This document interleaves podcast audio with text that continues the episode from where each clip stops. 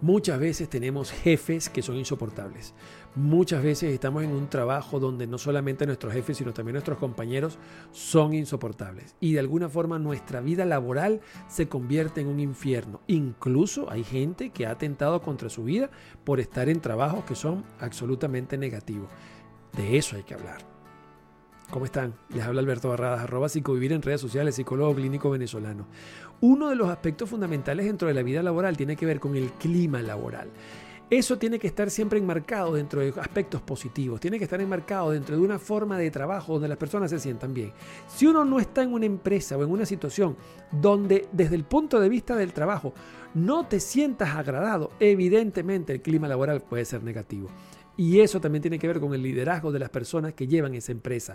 ¿Por qué? Porque parte del liderazgo es hacer que las personas que estén trabajando en un sitio estén agradadas, se sientan bien, estén cómodas dentro de la situación de trabajo. Sobre todo que todo trabajo implica niveles de estrés, todo trabajo implica situaciones complicadas, todo trabajo implica niveles de exigencia que son fundamentales y en ese sentido, pues claro, que hay ciertos aspectos emocionales que no siempre van a ser cómodos, que no siempre van a ser positivos y que sin duda alguna no siempre nos van a hacer sentir maravillosamente bien, ¿verdad? Eso lo tenemos claro, eso es un hecho absolutamente cierto. Pero las rencillas, los problemas, los chismes, las envidias, las malas vibras, las eh, malas, los malos tratos, la tiranía, nada de eso forma parte de una empresa que se respete como tal. En consecuencia, usted como trabajador, desde el punto de vista emocional, primero que nada tiene que conocer sus derechos legales.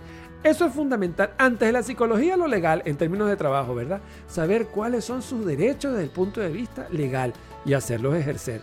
Y desde el punto de vista psicológico, usted tiene que tener, primero, fortaleza de carácter, tiene que comunicarse, tiene que ejercer sus derechos y tiene que decir las cosas cuando tiene que decirlas, no reprimirse, no aguantar callado, no porque tiene miedo, porque lo van a votar, porque a usted le va a pasar algo malo, porque ay, la cosa se pone fea, que si me votan aquí entonces no consigo trabajo, porque es que si peleo con este compañero me va a pasar tal cosa. No, todos esos temores, todos esos miedos y todas esas situaciones que hacen que usted se reprima son absolutamente negativos. No, señor, mire, la vida no, no lo construye la gente cobarde.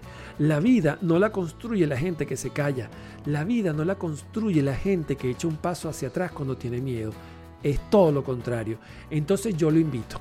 Yo le invito a que usted ejerce su derecho, a que usted ejerce su personalidad, a que usted haga, hágale entender a los demás que usted tiene que ser respetado, que usted tiene que ser bien tratado y que el clima laboral tiene que ser bueno, tiene que ser bueno, sin duda alguna no desde la violencia, no desde la malcriadez, no desde estar asumiendo posturas que de alguna forma son contrarias a las buenas costumbres a la civilización y a la sociabilización, pero sí establecer su derecho, sí establecer qué es lo que usted está sintiendo y pensando y sí denunciar el acoso, el bullying y las cosas negativas que de alguna manera en su trabajo están sucediendo. Si no le paran, si nadie le presta atención, evidentemente esa empresa no sirve. Usted se va a enfermar desde el punto de vista emocional y eso le va a traer muchísimo más pérdida que si le botaran del trabajo. En consecuencia, haga valer sus derechos y si sus derechos no son respetados, usted va a tener que tomar una decisión.